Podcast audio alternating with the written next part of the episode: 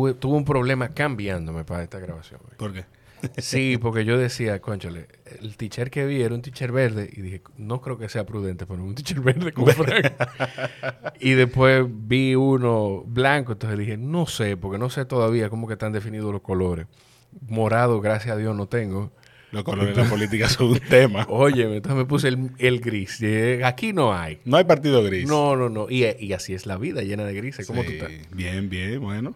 Contento de estar aquí temprano. Yo creo que este debe ser uno de los podcasts que más temprano tú has grabado. Yo, yo creo que sí. O sea, no, no, no es que más temprano, pero hay otros que se han grabado temprano porque antes yo me veía en la necesidad de, antes de que tuviéramos el aire ahí, de grabar temprano porque el sol, el sol de Daba duro. muchachos, entonces aquí no, el toldo no está puesto y por más cortina que tú tengas, calienta muchísimo. Ah, esa cámara está grabando, sí.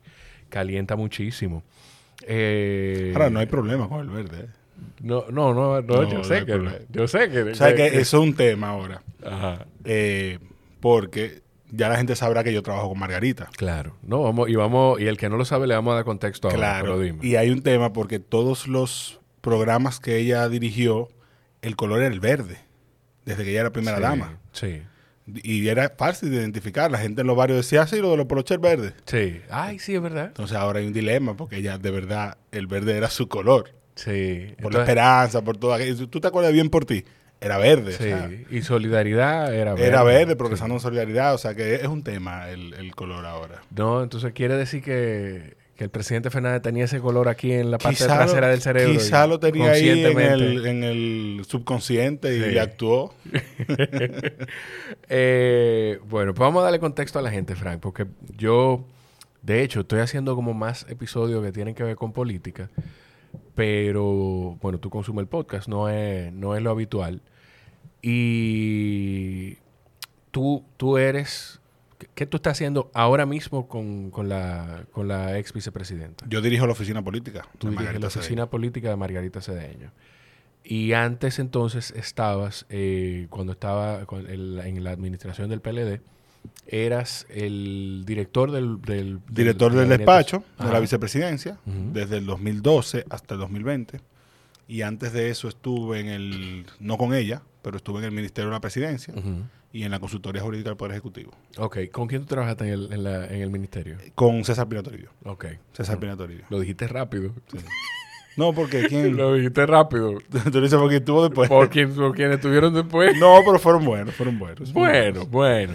Eh, wow, tú dijiste algo de, del... Bueno, ¿cómo tú, ¿cómo tú entraste a la política? Vamos, vamos a empezar por ahí. Mira, en realidad, ¿Cuántos años tú tienes, perdón? yo tengo 33. 33, ok. Yo tengo 33. Yo entré a trabajar en el Palacio Nacional a los 18 Ok.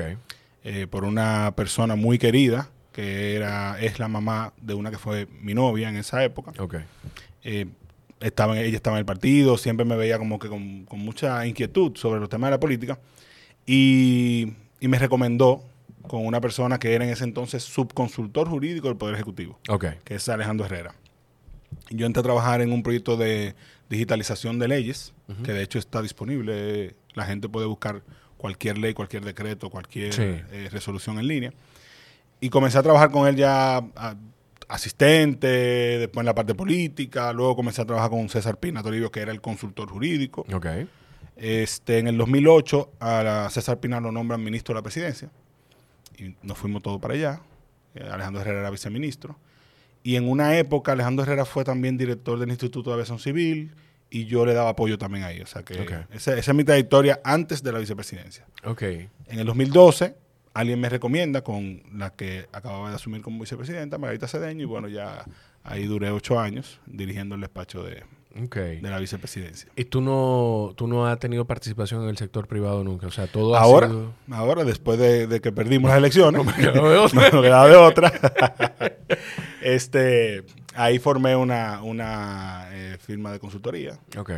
Y también tengo un estudio de grabación de podcast. Sí, eh, Podcast Factory. Podcast Factory. Sí, sí, sí. Ya, ya saben, busquen a Frank por ahí. Y, y Digo, hacer- estamos en Gepiano Podcast. Sí, claro. que con, Con eh, Julio. Julio, Pelichone, Iván Alcántara, Olí. Máximo Romero, sí, alias Oli, Iván alias Oli, y Máximo Romero alias Tante. Ya a mí, bueno, está bien, yo no, no, no, está bien. Lo queremos, Yo- Iván, así. No, yo voy a, yo, yo- ojo, y lo que yo voy a decir aquí, o iba a decir aquí, no era que no pensaba, no pretendía decirlo cuando, cuando coordináramos finalmente la, la grabación. Pero, ay Dios mío, a veces Muy yo... bueno el café. ¿eh? Ah, gracias, gracias, gracias, gracias. A veces yo creo que las cosas no se dicen con mala intención, pero, pero hacen más daño a veces. Sí, ¿tú ¿sabes qué pasa? Que tú llegas a la política y la gente, de una vez ya tú eres adversario o enemigo de la mitad de la población, Sí, quieras o no. sí, sí. sí. Y el problema está en que cuando tú estás dentro tienes tanta información que tú asumes que el que está del otro lado la sabe. Sí. Y cuando tú intentas comunicarlo, te equivocas pensando que, no, pero tiene que saber lo que yo sé. Él tiene que entender. Eso, Claro. él tiene que entender que yo le estoy diciendo la verdad. Bueno, pero tú no estás de mi lado, donde yo no tengo tanta información como tú. Y para colmo, tú tienes un problema de credibilidad porque tú eres el que está dentro. Exactamente. Tú ya, ya lo que sea que tú digas. Ya viene con un filtro de... no, pro- eso, es mentira. Sí, sí, sí, así, así mismo es. Tú estás partiendo de una mentira. Porque es que, te voy a decir una cosa, la verdad ya no existe.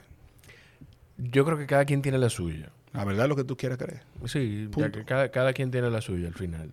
Porque me, diacha, yo no, yo no había oído nunca a nadie decirlo. Es lo que tú quieras eh, creer. No existe. Porque es que antes, en una época, hubo alguien, hubo instituciones, personas que tenían la credibilidad de determinar qué era verdad y qué no. Los medios de comunicación. Pero espérate, aquí, entonces aquí vamos, aquí vamos, vamos, vamos a entrar en algo. Yo creo que si no existe ahora, no ha existido nunca. La diferencia es que ahora hay mucho más apertura para tú identificar algunas cosas. Porque definitivamente hay una diferencia en cómo se manejaban algunos medios antes a cómo se manejan ahora. Pero también, ¿qué te garantiza a ti que todos los medios se manejaban igual antes? O sea, Ah. y que tú no tenías cómo contrastar alguna información. Aquí, lo que yo, yo personalmente recuerdo, y tú y yo tenemos, somos el mismo grupo de edad, eh, que hubo una- un momento en el que la única fuente de información era lo que decían en la radio, en la televisión o en el O la periódico. prensa escrita. Y ya. Pero había pesos y contrapesos que te permitían acercarte. Nu- nunca te va- vas a estar en la verdad absoluta. Pero acercarse a la verdad, digamos que era más, más, no más fácil, pero más probable. Porque tú tenías un medio de comunicación, ponte que estuviera manejado por un grupo empresarial, por lo que sea, que quisiera, tuviera algún tipo de interés, pero los pesos y contrapesos de la democracia, lo- las instituciones políticas, la iglesia, eh, en su momento la milicia, cuando ha tenido que, que intervenir, bueno, pues servían como medio de contraste. Ahora, como hay tantos medios de, de contraste, porque Ay, todo el mundo tiene derecho a la verdad, pero nadie entiende que tiene deber a la verdad también. Sí. O sea, ¿verdad? Tú, tú tienes derecho a la verdad, pero tú tienes un deber hacia la verdad. Entonces tú dices, coges un Twitter y dices lo que tú quieras. Tú coges un podcast y dices lo que tú quieras. Tú coges... O sea, se ha desvirtuado totalmente el, el concepto de lo que es verdad. Sí, sí, sí. Eso, eso es así. Entonces, Frank, ¿cómo, cómo es que de. Porque por lo que tú me dices, no entraste a partir de, de lo que. No, esto, no, esto no lo hace o no lo hacía solamente el PLD. Esto lo hacen lamentablemente todos los partidos. Tú no entraste por hacer campaña política, tú no entraste al, al tren gubernamental por pertenecer a un partido. Entré por una coyuntura. Exacto. Totalmente. Entraste y a partir de ahí entonces que tú... Comienzo a forjar... Primero estudiaba Derecho. Luego estudié eh, Derecho de Administración Pública. eh, Derecho de Administración del Estado. O sea, me formé en, en estos temas. En torno a lo que ya tú estabas trabajando. Exacto, comunicación, etcétera, etcétera. Y comencé a hacer vida política en el PLD, invitado por quienes eran mis, mis jefes en ese momento.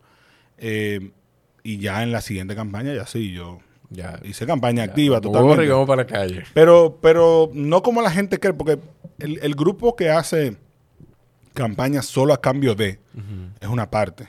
Hay otros que simplemente nos gusta mucho la política, nos, Sí. mucha- nos gusta mucho la campaña y evidentemente nos gusta el- el- la administración pública, la vida pública.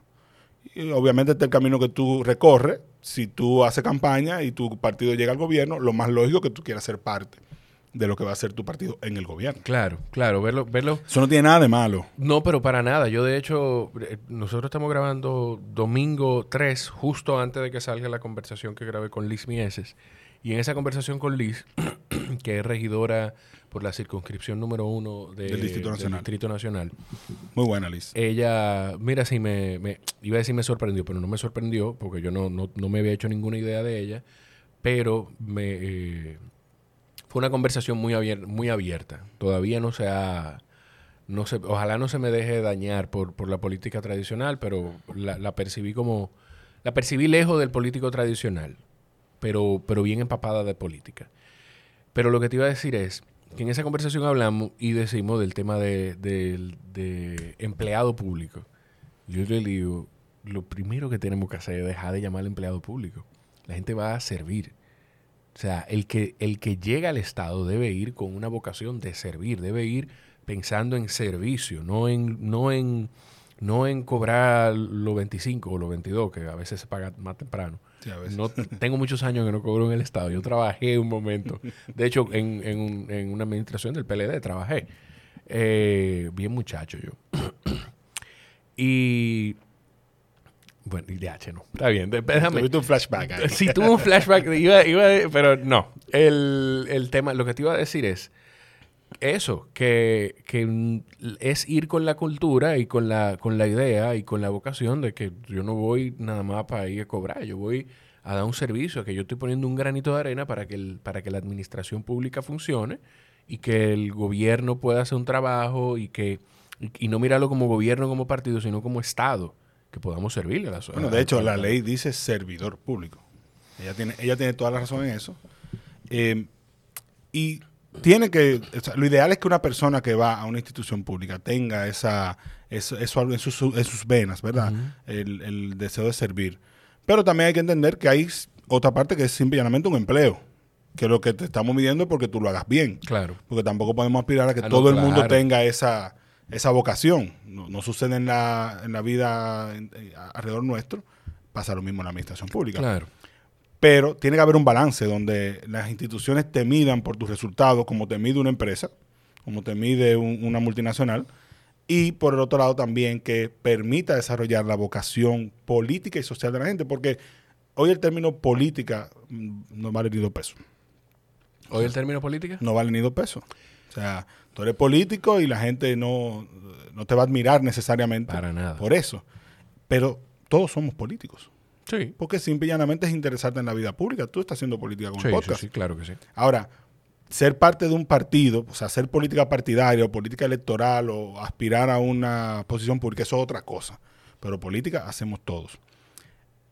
En la administración pública hace mucha falta la política porque los criterios de toma de decisión en, la- en lo público versus lo privado están invertidos. Cuando tú estás en el sector privado y tú vas a tomar una decisión, ok, voy a hacer tal o cual acción. La primera pregunta es cuál es el retorno de mi inversión. Sí, es en función de utilidad. Sin embargo, cuando tú te vas a lo público, tú no estás pensando en retorno de inversión. Lo primero que tú estás pensando es cuál es el impacto político de esta decisión. Pero, pero aquí es donde, donde, donde está el error de, mu- de mucha gente que está en posiciones, en posiciones Pero no me refiero a político en términos de Ah, simpatía. Pero tú lo estás diciendo. Impacto político, tú tienes que pensarlo ampliamente también en el impacto de la política pública. impacto social. Eso es lo único que, que permite que una institución pública justifique una inversión, por ejemplo, como un acueducto, que probablemente no te genere dinero, pero te genera un impacto político. Y cuando me refiero a político, digo político social. Claro. a esa comunidad le hace falta para desarrollarse en cuánto? En 10, en 20, en 30 años, pero sin eso no lo va a hacer. Yo no, yo no dudo que tú lo dijeras de esa forma. Pero yo te aseguro que, Que no se entiende gente- así. Que, que- que- que no se entiende así y que hay muchos, muchas personas en posiciones de Que poder tampoco lo hacen que así. tampoco lo hacen así. Totalmente. O sea, eh, eh, eh, que es el, el contraste de cuando yo entiendo de, de que necesitamos que los políticos ocupen posiciones porque tienen... Hay, hay una formación, hay un proceso, hay muchas cosas importantes que tomar en cuenta, pero tú no puedes, para tomar una decisión que pueda ser el bien social, del bien mayor, tú no puedes tomarla en función de eh, cómo me va a afectar esto frente, frente a, los al, electorado, que así es como piensa mucha gente. pero no debe de estar, no debe estar ajeno a la toma de decisión ese aspecto. Porque cuántas revoluciones no se han iniciado en el mundo, en la historia, porque alguien nos dijo, ven acá, ahí el electorado, ¿qué va a pensar esta decisión? Aunque sea la correcta. Aunque a veces sea la correcta, bueno, Entonces tú, no estoy diciendo que no la tomes. Lo que estoy diciendo es que está en el, en el, en el bowl cuando tú vas a tomar la decisión. Claro. O sea, déjame tomar esto en cuenta. Porque los políticos están tomando decisiones todo el tiempo pensando en qué pudiera pasar si no tomo esta decisión o si tomo otra. Pero a veces tú nunca vas a saber el impacto porque nadie puede predecir el, el futuro. No estamos eh, Doctor Strange. Sí, sí, sí, sí, sí, tienes razón. Nosotros vamos a dar muchas vueltas, mucho brinco. Pero hay algo que, y mira, no lo había pensado, pero ahora teniéndote de frente y escuchándote hablar, lo pienso. Eh, ¿Fue difícil tener que respaldar la, campaña de Gonzalo Castillo? No, no, porque la gente no entiende, mm, de nuevo, cuando tú estás en la política, tomas decisiones tomando en cuenta muchos factores.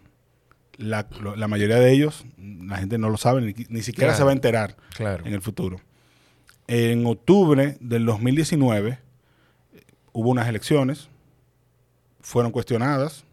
¿Tenía derecho a cuestionarse la legitimidad? Bueno, eso, eso fue una decisión de un candidato, que en este caso fue el presidente Fernández. Pero cuando nos vimos ante los criterios de la toma de decisión, había que tomar una decisión que no generara una situación en el país, porque estamos hablando de una vicepresidenta yéndose en contra de su propio partido. Claro. Eso hubiese generado, no sabemos qué situación, y lo que te digo ahora mismo, no sabremos nunca qué hubiese generado, porque no, no fue esa la decisión tomada. Y en segundo lugar, viendo objetivamente los sucesos de, esa, de, esa, de ese proceso, dijimos, bueno, aquí hubo una elección y, un, y unas instituciones que respaldaron su resultado. Hacer cualquier otra cosa es una decisión totalmente individual. Ok. Y la respetamos totalmente. Y el presidente Fernández estaba en su derecho de hacer las cosas como la hizo. Pero y salir a hacer campaña por, por el candidato. y yo peleo para no decir penco. O sea, yo. Mira yo- qué pasa, cuando tú me preguntas a mí, eh, compartí en privado en varias ocasiones hablando del, del programa de gobierno, de, de lo que iba a ser un, un gobierno del PLD 2020-2024. Ujú. Y todo lo que yo vi fue una excelente capacidad gerencial, habían buenísimas ideas, un equipo de trabajo extraordinario. Lamentablemente, cuando se salía público, no se proyectaba así. No se proyectaba así. La razón, habrá que buscar un experto que diga el por qué.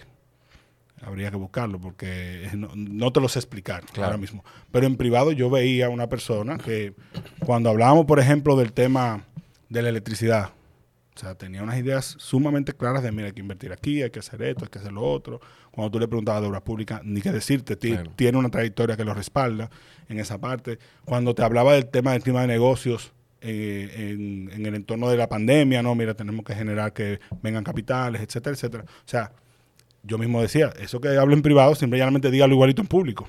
Claro. A él no se lo dije, lo pensaba yo. Entonces, en ese aspecto, no puedo juzgarlo igual como lo juzgó mucha gente en la nación. Así que dice el tema del penco y demás, porque eso no fue lo que yo vi en privado. Y de hecho, si objetivamente vemos su trayectoria, hizo una gran labor como ministro de Obras Públicas. Eso es innegable, la gente se lo reconoce. Entonces, nada, las cosas sucedieron como sucedieron. Yo creo que, yo creo que en lo que se ve, en, en- en muchas cosas que se ven, no, no en lo que se ve, porque lo que se ve asumimos que todo, en muchas cosas que se ven se puede evidenciar algo de trabajo. Eso, o sea, sería una mezquindad. Sí, sí, hubo- hubo una obra. Eh, Hubo, exacto, hubo una obra.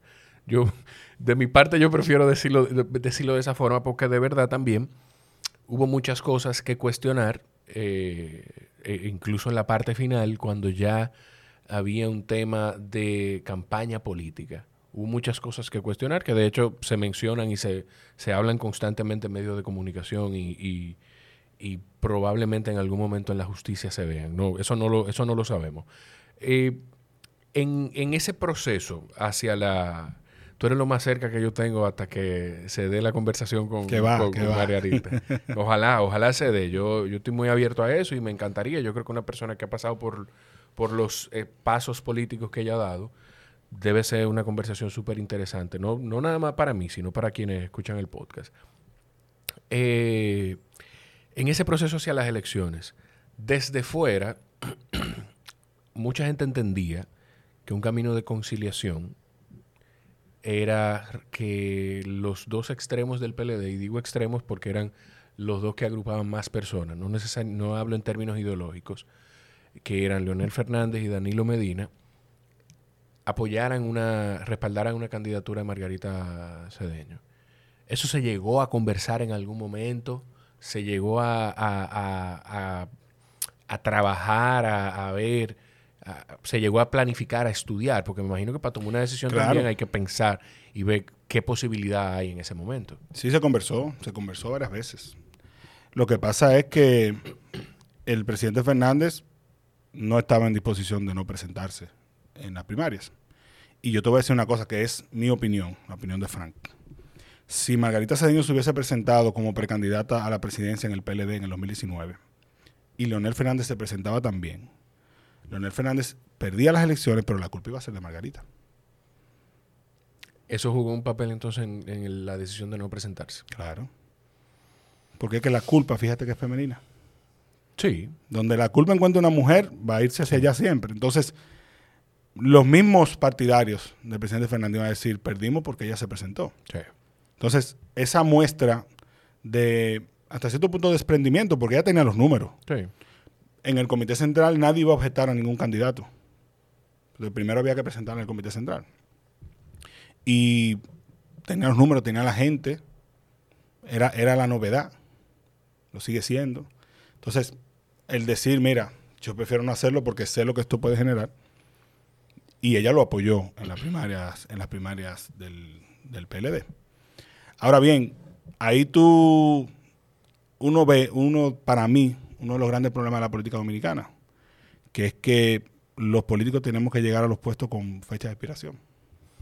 Ay, Dios mío. Estamos, y lo estamos viviendo ahora, o sea, de alguna forma lo estamos viviendo ahora. El, el presidente Fernández, que que yo creo que tiene que ser una de las mentes más brillantes de la política que ha pasado en la República Dominicana. Estamos hablando de que fue presidente en el 96, fue el presidente más joven en, llegar a la silla, y 26 años después eh, va a ser candidato a la presidencia. Yo te lo pongo de la siguiente manera. En 1986... Y ojo, perdón, porque no quiero que se malinterprete. Dije presidente Fernández, pero Hipólito Mejía se presentó en una primaria. No, ah, O sea, eh, eh, eh, República Dominicana no ha tenido un George Washington, esa es mi teoría. Y tú miras, ¿por qué un George Washington? ¿Por qué? Exacto. Porque George Washington gana la independencia de Estados Unidos y le dan la opción de, ¿tú quieres ser emperador o tú quieres ser presidente? No, no, aquí vamos a una república y yo me voy a presentar a las elecciones.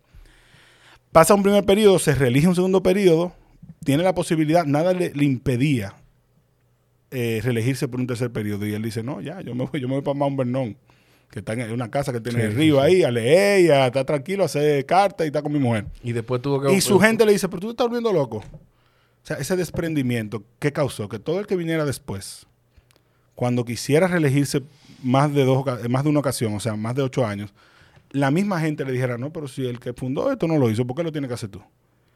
Excepción, porque hay excepción. Claro. De Franklin Delano Roosevelt, cuando la la Segunda Guerra Mundial. Y de hecho, a partir de Franklin Delano Roosevelt, eso pasó de ser una norma no escrita a, estar en la Constitución. Eh, en la Constitución. ok, el, el, el, ocho años y después más nunca viene de, después de la Segunda Guerra Mundial. Que se, norma, que se normativiza, se positiviza en una norma. Antes de eso era algo que, bueno, todo el mundo estaba consciente de que no, no se hacía, pero por el ejemplo de George Washington. Entonces, ¿qué pasa aquí?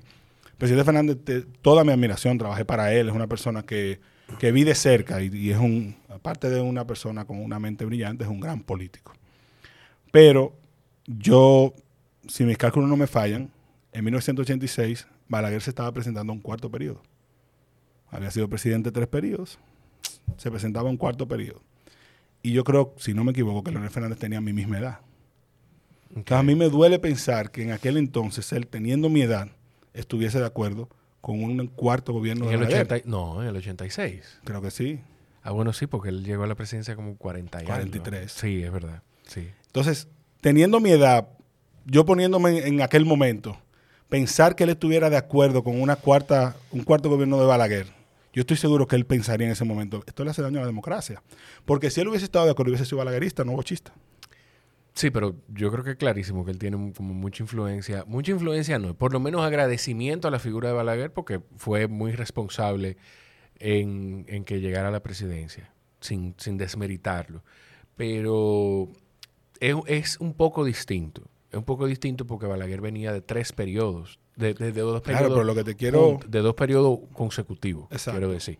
Y se quería presentar a otro periodo más. Yo no sé cómo la República Dominicana... En el 86 Balaguer ya había agotado los 12 años, tres Sí. periodos, Sí, y vino por, por un periodo más que luego terminaron siendo 10 años. sí, es verdad. Sí, tienes Lo que te quiero decir es que en, el- en aquel entonces, pensando como tú y como yo, él tenía que estar en contra de eso, porque Sí. era bien claro que si él hubiese estado a favor, hubiese sido balaguerista en el 86. No te colocan en el 96. El 96 fue coyuntural. La historia se, se alineó para que Leonel Fernández fuera presidente y él se preparó, hizo todo lo que tenía que, que hacer. la para meta, que la meta, yo cada vez que tengo oportunidad lo voy a decir, la meta no era que, que Leonel Fernández fuera presidente, sino que Peña Gómez no fuera presidente. Sí, eh, una O sea, cosa trajo la otra. Sí, sí, sí. O sea, la, la presidencia de Leonel Fernández, además de por todas sus cualidades, llegó en consecuencia. O sea, él estuvo en el lugar correcto, que se fue ganando ese espacio en el, eh, en el momento correcto. En el momento en el que Y el PLD, cualquier forma el de PLD en ese que- momento que- supo jugar sus fichas. Sí, sí, sí, sí. porque sí. ya tenía cierta influencia, tenía y, y- y también supo interpretar la sociedad que en ese entonces iba tomando las riendas. Sí. Porque también hay que entender esto, la- las generaciones van cambiando. Sí, en el sí, 2020 hubo una generación que quizá no tenía la misma incidencia o, la- o el mismo interés en el 2016 o en el 2012. Entonces esas son cosas que cuando se hace la política hay que entenderlas.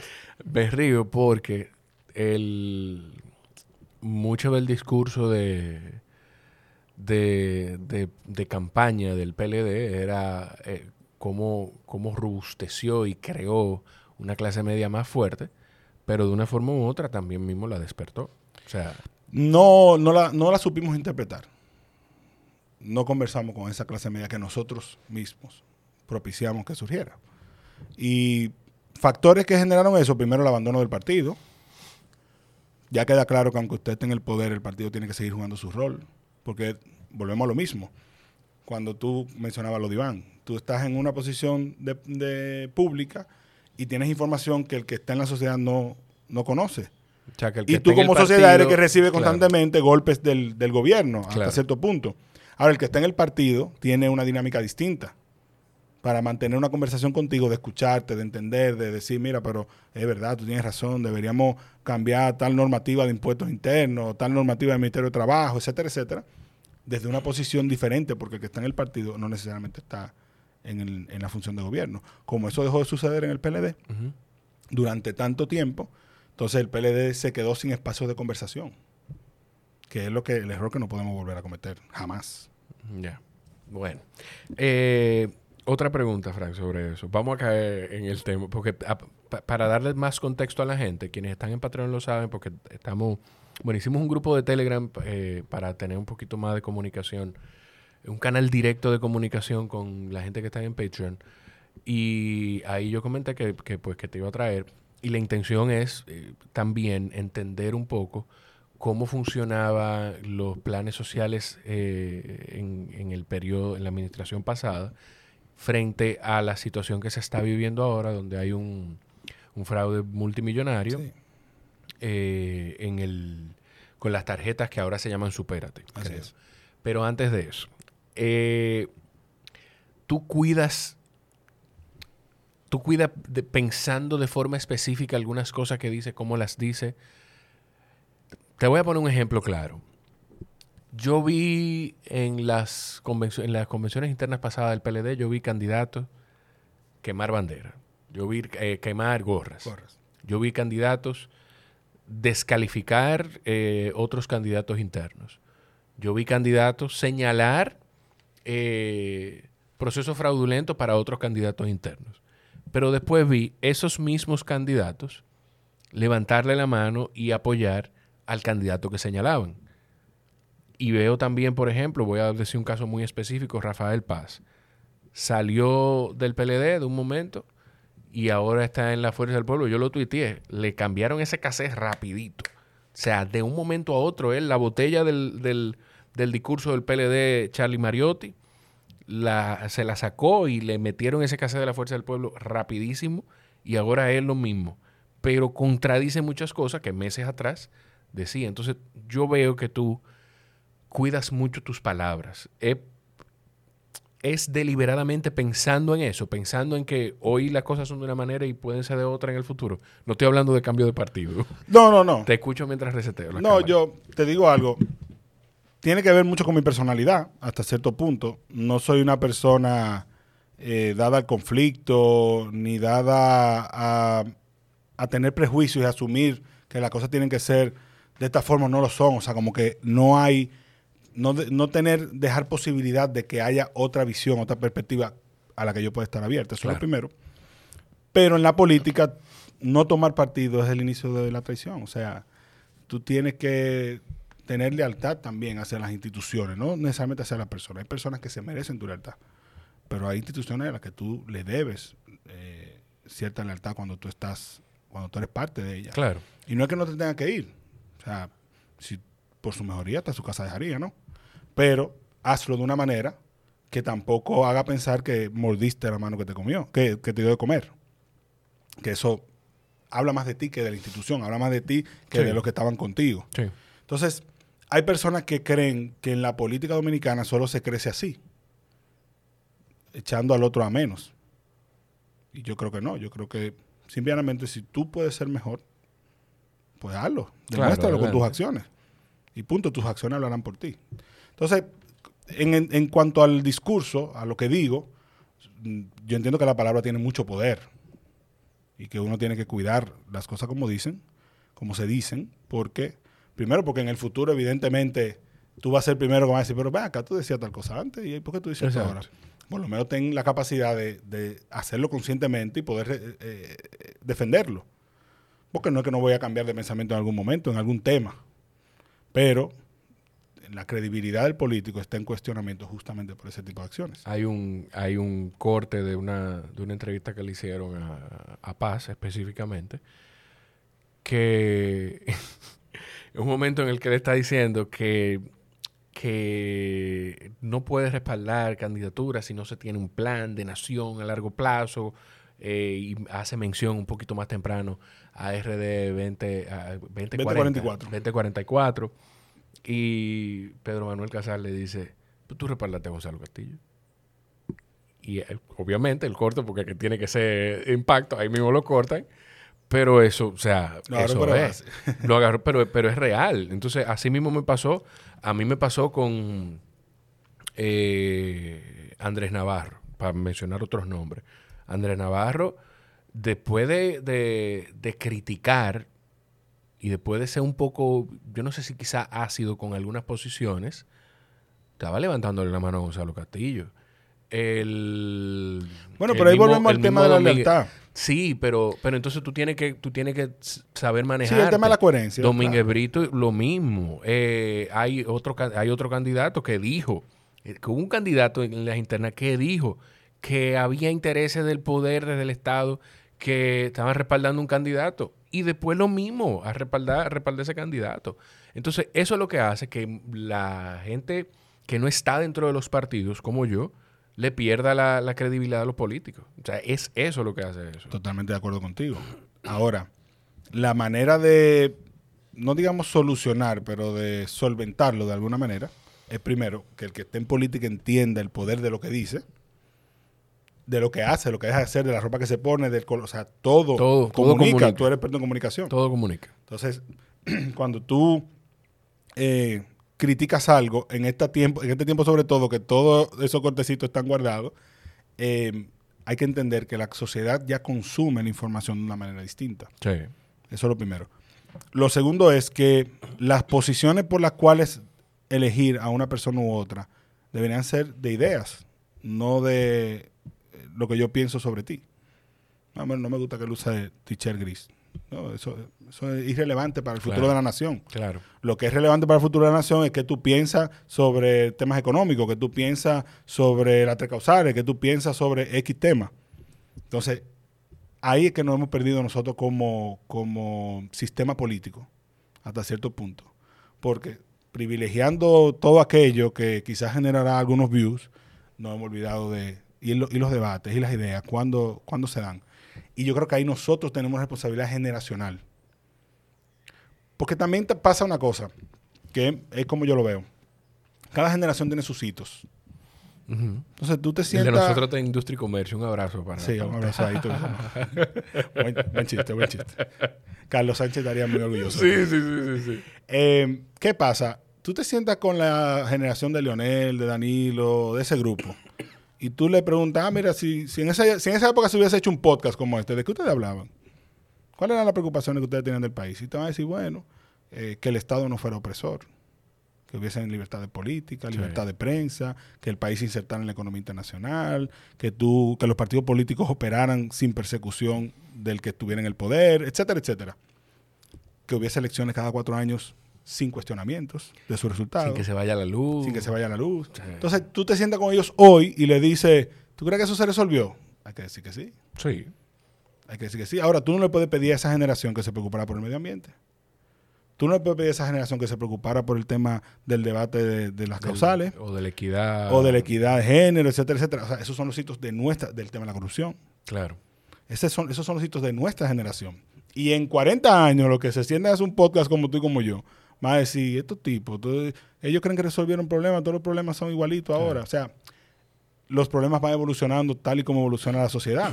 Lo que tenemos que concentrarnos en, ok, como generación, ¿qué vamos a dejar resuelto?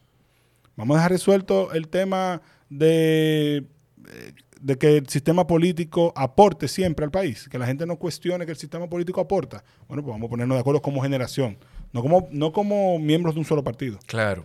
Sino como generación. Claro. Mira, eh, tú dime- mencionaste lo de saber comunicar. ¿Tú crees que a, la, que, que a Margarita la han malinterpretado en algunos momentos o, o es que la han tomado fuera de base en algunos momentos? Porque te puedo decir, yo esa semana ni te quise llamar. Porque yo, de hecho, lo, lo puedo decir, me he tomado la libertad de llamarte en un- ocasiones. Tú eres una persona súper abierta eh, y, y hemos conversado algunas cosas. Pero la semana del, de lo de la investigación de, de David Ortiz Sí, y sí, todo eso, esa semana yo no te quise ni llamar. Pero no sé, o sea, no sé qué espacio de malinterpretación hay Mira, con hay una suma eso. de cosas. Hay declaraciones fuera de contexto, Ok. hay errores propios.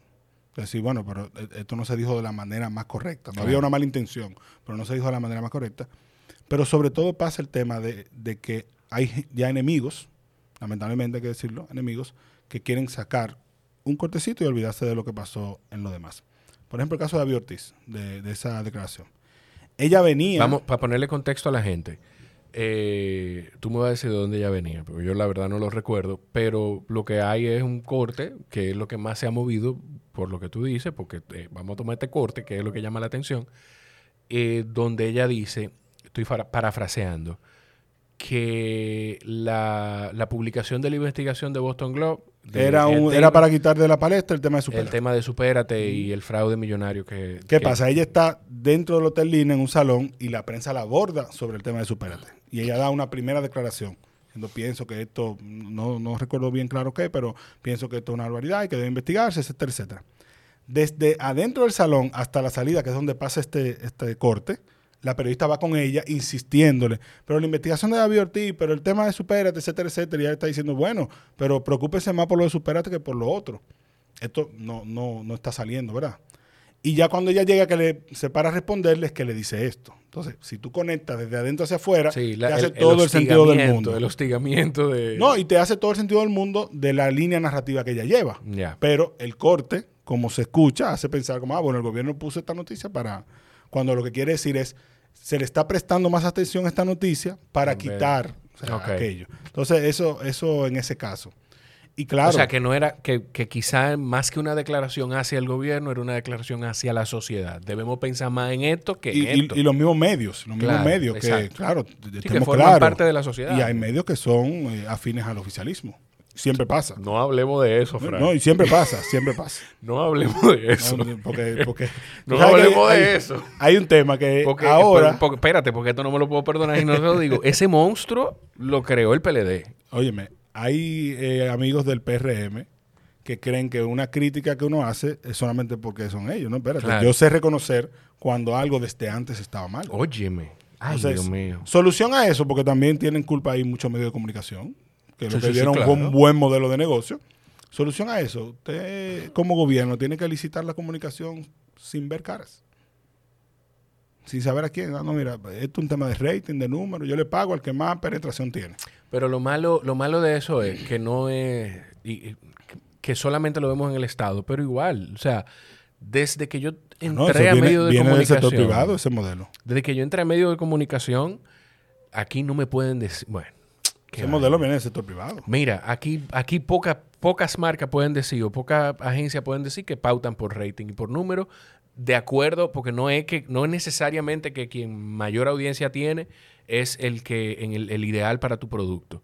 Pero muchas marcas o muchas agencias pautan porque, por la relación que existe. Por la relación que existe con el medio. Claro. Yo, o sea, yo, yo, es- ay, mira, me da mucho pique. Toqué una fibra sensible. No, no, que me da mucho pique porque yo, o sea, yo pasé un momento en el que participé en un programa que probable, bueno, probablemente no, en ese horario era el programa, el, el espacio de mayor audiencia, nada más superado por la única emisora que supera a todas las otras, que es Disco 106, y era un tema.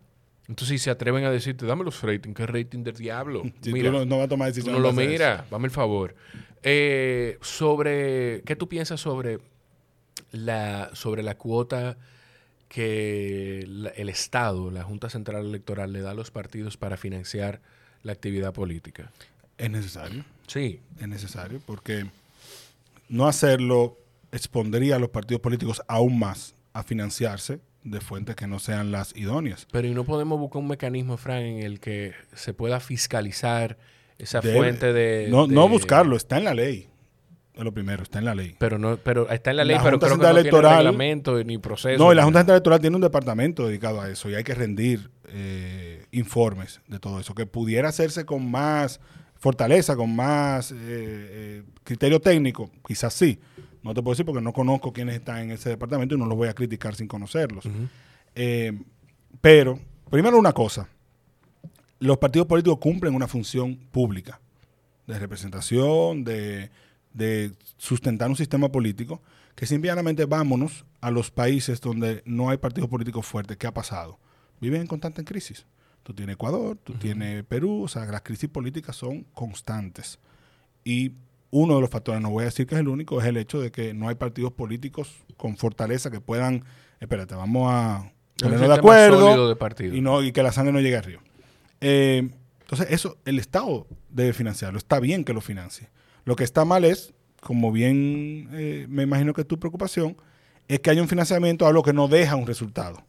Es decir, tú tienes un conjunto de partidos que quizás tú dices, bueno, pero ¿por qué reciben dinero? Si, si en cada eh, elección no demuestran que crecen, deberían crecer o deberían tener algún, algún resultado.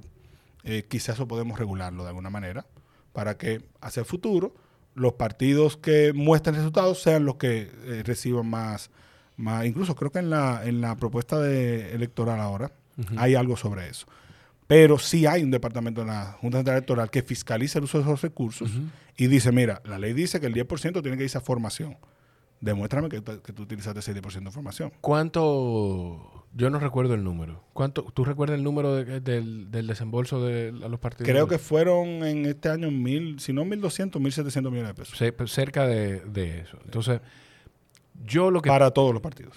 yo lo que percibo es que con la mitad de eso se fortalece un departamento dentro de la Junta o dentro del Ministerio Público que se encargue de asegurarse de que los recursos que reciba eh, un partido político, una candidatura eh, del sector privado, no bueno, porque hablaste de cosas diferentes. Una cosa es lo que recibe el partido político. Las candidaturas no reciben, pero sale, pero hay, pero hay recursos sino, que salen sí, también. sino que cuando hay elecciones el partido recibe más dinero y apoya sus candidaturas. Exacto. O apoya la movilización Sí, sí, eh, bueno, sí, electoral. es, súper válido separar una cosa de la Pero otra. la campaña sí tiene otro criterio de, de fiscalización y yo creo que está correcto. O sea, es, es un, un- si usted es candidato presidencial, por cada votante hábil en el padrón, usted puede, eh, se multiplica creo que por X cantidad de pesos. Y ese es el monto tope, que ahora en la propuesta electoral se está disminuyendo, de hecho. Ahora, ¿qué es lo que nosotros, yo estoy totalmente de acuerdo con que el mejorar la política requiere de mejorar el financiamiento de la política. Vamos a ponerlo todo claro. O sea, eh, deberíamos saber quiénes financian a los que ganan Claro. y después compararlo con qué reciben por haber financiado. Yo estoy totalmente de acuerdo con eso. Pero eso pasa por hacer, por ejemplo, como en Chile, que en Chile, no importa el partido que tú seas, eh, la- los medios de comunicación te tienen que dar una franja para tus anuncios. Ah, mire, a Ok. usted le tocan 15 minutos tal día. Es un sorteo. Y en esos 15 minutos usted pone la programación que usted quiera. Pero en vez de tú depender de medios de comunicación que hacen un acuerdo contigo para tener algún beneficio, tú lo tienes, tú no tienes que hacer acuerdo con nadie porque eso te toca por ley. Pero, el me- pero te toca por ley y el medio recibe algún beneficio económico o es, es todo un Te- servicio me, social. me imagino que, que no recibe un- una compensación, por eso vamos- habría que buscarlo. Sí, vamos a buscarlo. porque recuerda que la las, el, el- el- todo lo que sustenta las telecomunicaciones es público. Sí, sí, sí, es público, claro. Es público y el Estado debe decir, no, mira, el- el- lo- durante las elecciones, domingo de 8 de la mañana a 10 de la mañana, son para los partidos. Ok.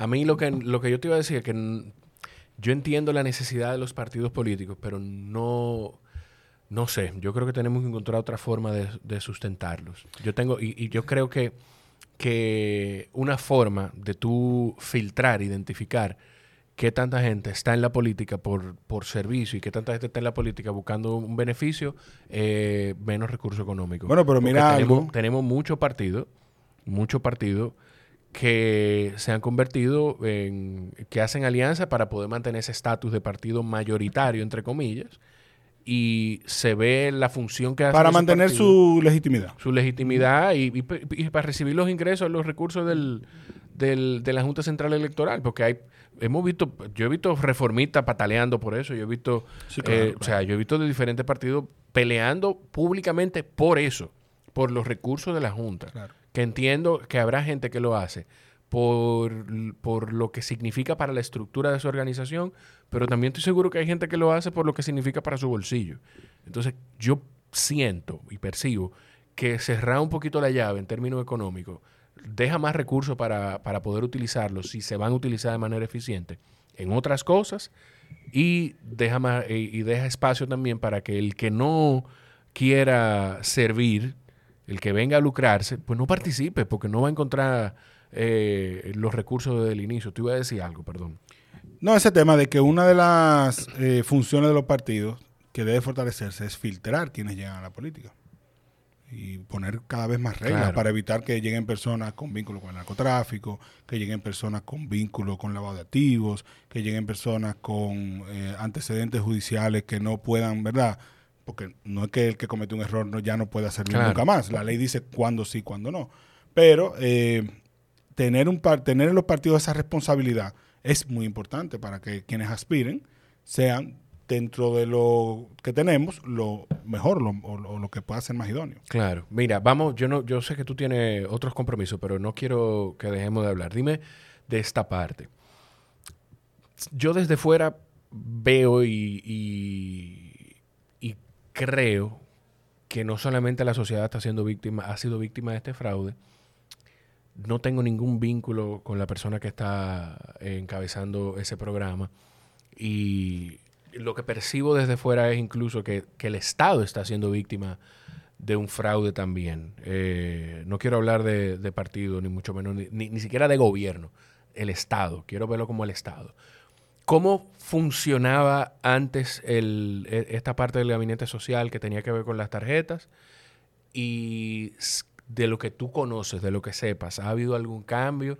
¿Qué pasó? Si hubo un cambio, ¿cómo eso pudo, pudo dar con, con la exposición a que, a, que, a que se viera, a que pasara esta situación de este fraude? Cómetela, Frank. Mira, yo pienso que el tema de la tarjeta es una de las políticas públicas de las que más orgullosos debemos sentirnos, porque se, se, se pensó. Ok. que es una de las cosas que pasa con la política pública en nuestro país, que mucha gente no, no quiere pensar. ¿Por qué te digo que se pensó? Porque primero se crea un instrumento que evita el que usted tenga que ir a una fila o que dependa de que un- una gente se lo tenga que dar todos los meses. O sea, la tarjeta es algo que todo el que es beneficiario la tiene y es suya y usted sabe que los días a día le depositan y usted va a, a consumirlo. de una forma u otra, estoy haciendo comillas en el aire, le quita el rostro al... a- Exacto. Digo comillas en el aire porque al final directamente se, se relaciona con... eh, Con política, con, claro. con política y con las personas que están, eh, los responsables del programa. Segundo, la gente, los posibles beneficiarios vienen de una base de datos que surge de un censo que se realiza en las zonas pobres del país. Hay una cosa que se llama ma- mapa de la pobreza. Porque tú no vas a un censo en Piantini. Tú sabes Claro. que tú no vas a encontrar pobre en Piantini. Tú haces un censo donde el Ministerio de Economía, Planificación y Desarrollo te dice que hay personas que son, eh, que, hay, que hay más pobreza. Entonces, vas ahí y a esa, ahí donde te dicen, mira, en ese barrio hay un porcentaje de 40% de la pobreza. Ok, ¿quiénes son ese 40%? Ok.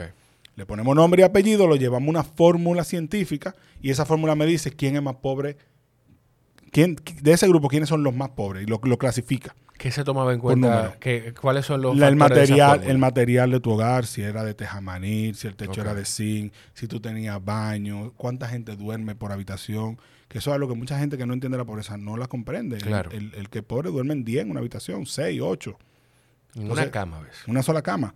Eh, si tú tienes eh, electricidad, si tienes servicio de recogida de basura, si tienes, si en tu hogar vive una persona con discapacidad, si vive una persona con VIH, con tuberculosis, etcétera, etcétera, etcétera. O sea, es un, es un cuestionario de nueve páginas.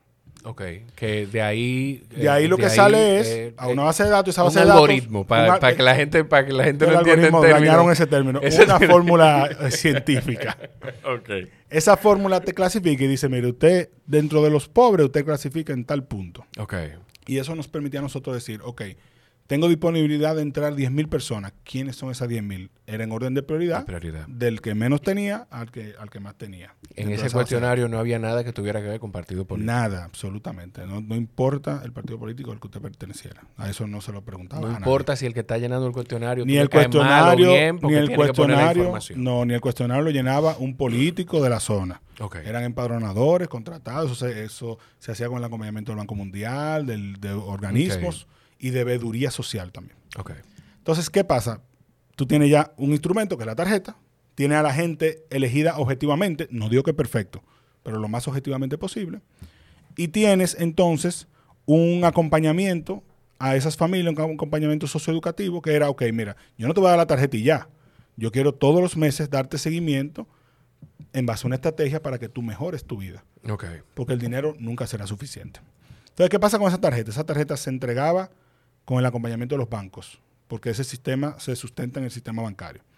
Son tarjetas prepagadas, o sea, tú no le puedes depositar dinero a nadie que tenga una tarjeta de esa, porque no está atada a una, a una cuenta de ahorros. Son prepagadas. Todos los meses el gobierno las recarga, Ok. en, en cierto sentido.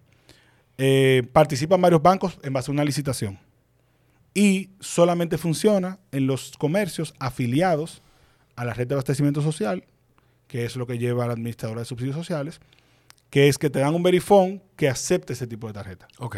O sea, que esa ese tipo de tarjeta no es que no funciona en, cualquier, no, verifone. no, no, es en los verifón de esos comercios. Y en base a eso se establecieron un conjunto de parámetros para evitar posibles fraudes. Por ejemplo, el tema de que no haya transacciones de noche, porque los colmados cierran a las 10 de la noche, que tú me haces haciendo transacciones a las 2 de la mañana.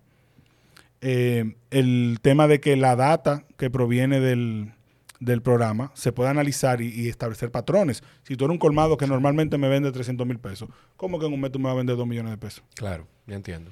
No es que haya algo malo de inicio, sino vamos a investigarlo. Que eso son, eso es lo que, lo que levanta las alertas. Yo trabajé prevención de fraude de tarjeta de crédito. Claro, eso te da alerta. Los patrones dan, se rompe un patrón, hay una alerta. Claro. Y también el tema, otras estrategias como Mystery Shopper. O sea, yo voy al colmado porque se supone que con esa tarjeta el colmadero no me puede vender alcohol, no me puede vender cigarrillos demás. Claro. Yo mando unos compradores encubiertos. Ah, mira, pero véndeme alcohol, cosas. Ah, sancionado si lo hace. O sea, había una responsabilidad del comercio que se sustentaba no en que todo el tiempo estuviese eh, monitoreado, porque tú no sabes lo que están vendiendo. Claro. Recuerda que muchos Sí, de esos sí, colmados sí. están en la informalidad. El tema está en la informalidad en términos de inventario, etcétera, etcétera. No, y que tú no puedes, por, por una tarjeta, por lo que, o sea, en el sistema, tú no puedes, ellos no van a escanearte. No, no, no. Las no. cosas, Tú no puedes aspirar a eso favor. todavía. Más adelante sí, pero todavía. Claro. Pero sí, el comercio era muy consciente de, mira, yo no voy a vender lo que no puedo, lo, lo que no debo vender, porque si me suspenden por tres meses, pierdo 80, 100 mil, 200 mil pesos mensuales por haberme ganado 200 pesos. Entonces, el, el comerciante en eso es sagaz, es Claro. inteligente. Claro. Dice, yo no voy a perderlo más por lo menos. Entonces, el sistema se sustentaba en todos esos pilares. ¿Había posibilidad de robo?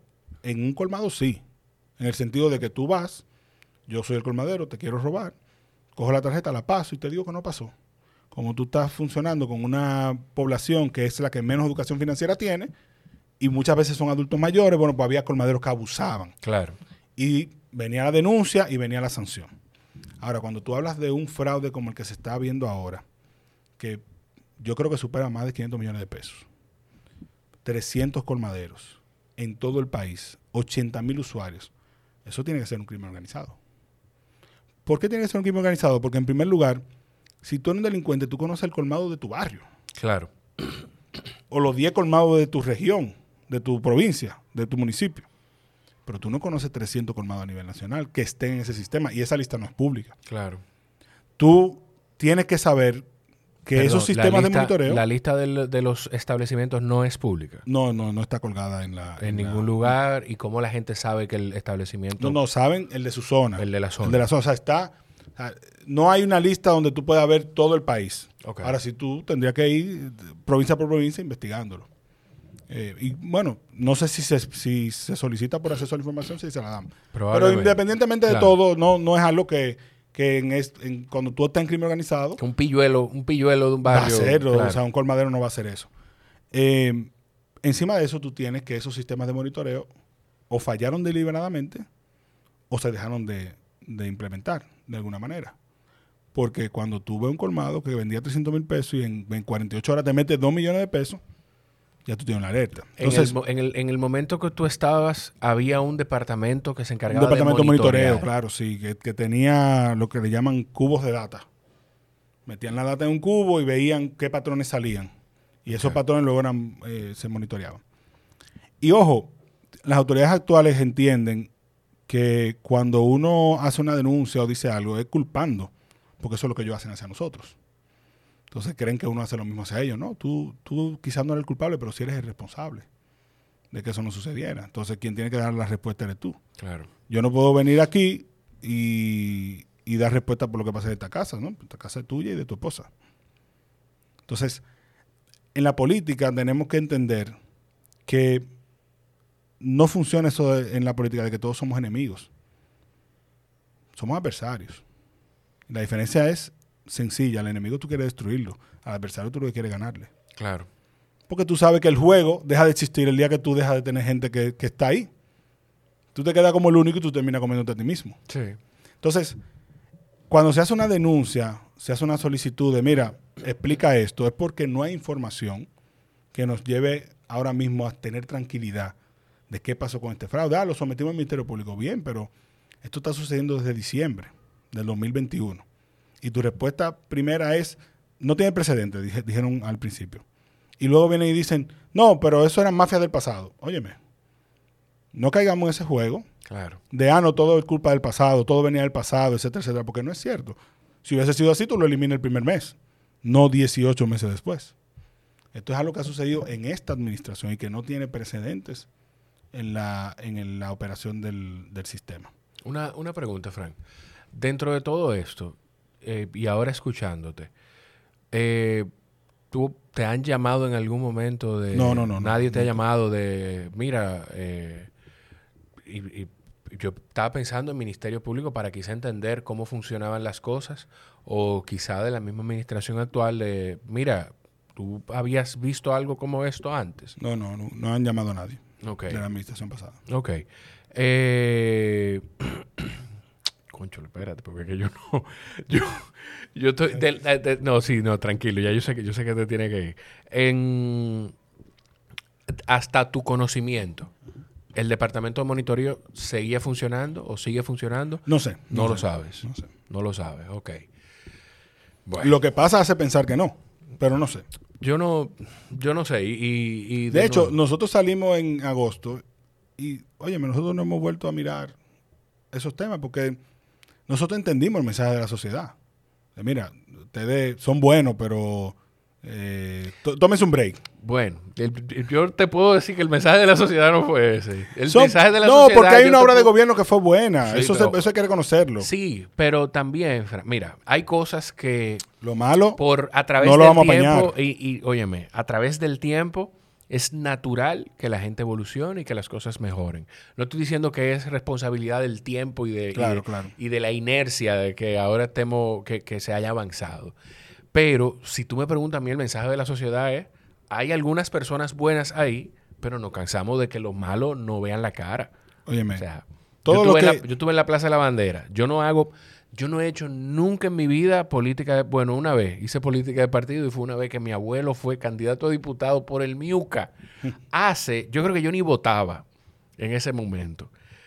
Pero yo estuve en la Plaza de la Bandera y de verdad el sentimiento a mí me, me inundó de una forma que yo, a mí se me engrifaba la piel y yo lloré viendo gente cantar el himno, viendo gente cómo, cómo porque, o sea, los malos de tu partido llevaron a la sociedad a- a- estoy de al acuerdo, extremo. estoy de acuerdo contigo de que, de que rompimos, eh, rebosamos la copa. Rebosamos la copa. Ahora, la gente sí reconoce que hubo una buena obra Claro de sí, gobierno. claro que sí. Una buena obra de gobierno porque está ahí, porque el país es mejor. Funciona, el- funciona Era mejor funcionó que el 10 años 911, antes, mejor que 20 años antes, mejor que 30 Funcionó años el 911, las estancias, las estancias Muchísimas cosas, muchísimas cosas. R de Vial, que, que hoy se deterioran y la gente hoy se da cuenta, oye, pero eso funcionaba, independientemente de quién esté. Simplemente es el, el hecho objetivo de que es así. Ahora, eso no quita que también entendamos, sobre todo mi generación, ese mensaje de, mira, hubo gente que hace rato ustedes debieron decirle, coge un break. Sí, sí, O hubo cosas que ustedes debieron ponerle un pare. Estoy totalmente de acuerdo. Estoy totalmente de acuerdo. Y volvemos a lo mismo del principio. Con la información del que está dentro, quizás el primer impulso es déjame justificártelo. Déjame explicarte por qué, para que tú me entiendas, para que encontremos un, un punto medio. Claro. Pero es un error que cometemos cuando estamos adentro. El de afuera te dice, no me lo justifique. Resuélvelo.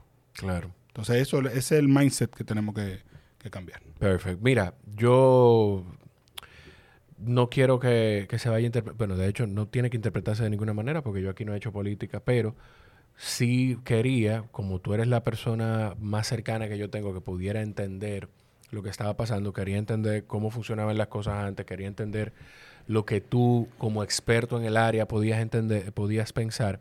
Hay una pregunta que no quiero, y por eso, perdón, y por eso te traje, por eso quería que quizá las la 15 o 20 personas que escuchan el podcast pudieran conocer también sobre esto. Ojalá eso encuentre una solución. Yo pienso que... Claro, eso es lo que hay que hacer, buscar una solución. Sí, y si hay un culpable, que se somete y punto. Más nada. Yo lo aclaré más temprano, lo vuelvo y lo aclaro. No tengo ningún tipo de, de- de relación con Gloria Reyes, que es la persona que, que está al frente de- Del programa. del programa. Y, pero creo, quiero pensar desde afuera que hasta ella está siendo víctima de. Sí, ojalá, esta ojalá, sea, ojalá sea así. Porque yo mismo la conocí cuando estábamos en la transición, me pareció una persona con mucho talento.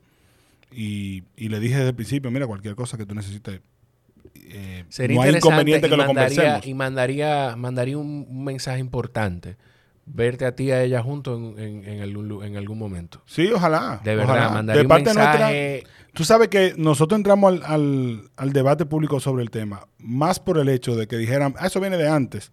Sí, no, tú tenías que ¿Qué otra cosa? Claro, O sea, tenías que salir del frente. La verdad que no había necesidad de eso. Y lo que te digo, si me preguntan, mira, eh, si hubo fallo, hubo fallo en estas cosas.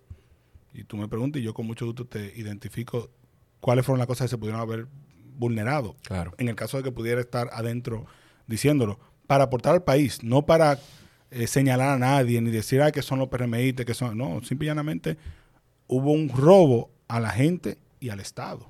Sí. Y tenemos que enfrentarlo. Eh, algo que no quiero dejar de preguntarte. ¿Cómo tú le pones una... ¿Cómo tú separas clientelismo y, servicio social? ¿Cómo... cómo los criterios de la toma de decisión de quién necesita ayuda y quién no. Eso es lo que lo diferencia.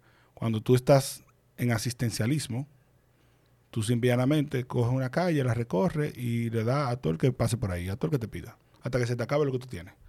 Cuando tú estás en protección social, que es lo que nosotros hacíamos, tú tienes criterios objetivos de quién necesita y quién no. Ahí viene lo de la base de datos, el censo y demás. Y tú tienes una política que dignifica la vida de esas personas no que las hace depender constantemente de esto, porque la gente, quizás nosotros comunicacionalmente no lo vendimos bien, pero gente que tenía una tarjeta tenía que hacer cursos, y esos cursos, Yo no lo sabía eso. esos cursos le permitían luego obtener una plaza de empleo, porque eran con el Infotep, estaban certificados, eh, o emprender un negocio, El- la tarjeta te obligaba a que tus hijos fueran a la escuela, también te motivaba a solucionar muchísimos de tus problemas, como por ejemplo, un- una cosa que para nosotros no tiene nada de sentido, pero para, para el que es pobre sí. gente que no tiene hasta nacimiento, Sí. que no tiene cédula, por descuido, por desconocimiento, o por simplemente porque no tenía los 100 pesos de una carrera para ir a, a- a declarar una oficialía y dejó eso así. Y tú no puedes ejercer derechos sin tener una identificación. Claro. Entonces, ese programa te acompañaba. a, ok, mira, tengo 10.000 personas que está demostrado que son, que tienen derecho a la nacionalidad. Vamos a ayudarlos. Etcétera, etcétera, etcétera. O sea, yo, yo pienso que ese programa era una manera de que los que menos tienen se sintieran, se sintieran parte del desarrollo del país. Y generaba muchísima autoestima. Muchísima autoestima. Frank, eh, ¿dónde te puede seguir la gente que, que está escuchando? Bueno, en Instagram, Frank Olivares. En Twitter, Frank Olivares B, de Valenzuela.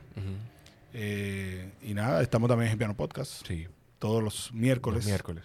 los miércoles, ahí estamos hablando de política. Y uno da dos o tres vueltas en la ciudad de vez en cuando, saluden cuando vean a uno. Ay, ay, ay. Cuando vean a Frank y si lo ven con, con Doña Margarita, le dicen, hey, ¿cuándo van para el podcast? ¿Cuándo Sí, van para el sí. podcast de Jorge? Eh, si quieren escuchar otra conversación de Frank, yo la primera vez que Frank entró a mi radar fue por la gran pregunta. Mi Una- amiga y hermana Carolina Santana. Una entrevista que le hizo Carolina Santana ahí en La Gran Pregunta, lo pueden buscar, eh, en la que Frank no dejó de tratar de, de reclutar a Carolina. Claro. y nada, si para respaldar este, este espacio pueden compartir el episodio, etiqueten a Frank en cualquier plataforma donde lo hagan al hacerlo y si quieres ir todavía un poco más allá, puedes entrar a patreon.com slash Jorge Chalhub y a partir de un dólar formar parte de la comunidad de Patreones. Ahí colgamos los episodios unos días antes de que salgan, tienen acceso temprano a los episodios y ahora tienen el espacio de un grupo de Telegram que hemos creado para tener comunicación más constante. Eh, ya regalamos un libro que es de mis favoritos y voy a pedir otro para regalarle también a la comunidad de Patreon ese otro libro. Eh, Frank, gracias viejito. Gracias a ti. Un placer a se ustedes. repita. Sí, que se repita pronto. Los quiero mucho. Nos escuchamos en la próxima. Bye bye.